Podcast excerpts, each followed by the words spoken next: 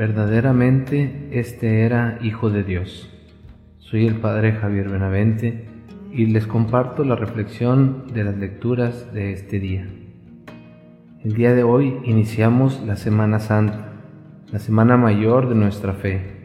Y la iniciamos con esta celebración que nos ayuda a entrever todo lo que va a pasar y todo lo que vamos a celebrar en esta semana, principalmente la pasión de nuestro Señor Jesucristo, que es el acto redentor, el acto en el que llega a la plenitud el amor que Dios nos ha tenido.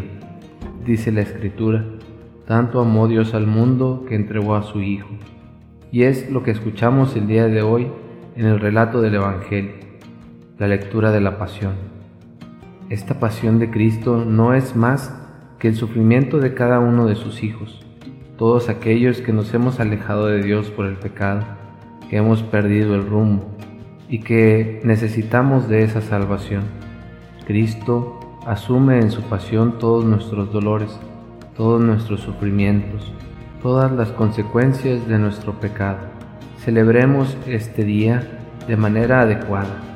Reconozcamos sinceramente que ha sido Cristo el que ha sufrido por nosotros y reconozcamos también en nuestros sufrimientos una manera de unirnos a su pasión y que esto nos prepare para vivir intensamente y santamente esta Semana Santa, en la que Dios quiere llevarnos a profundizar más nuestra fe, quiere que podamos compartir con Él su muerte, pero también su resurrección que este día no pase desapercibido el hecho de, contemplar la cruz de Jesús, de contemplar su pasión y que nosotros, viendo también nuestros sufrimientos, nuestros dolores, o si no, los dolores y sufrimientos de los que nos rodean, sepamos ofrecerlos a Cristo y sepamos también que Él ya cargó con ellos.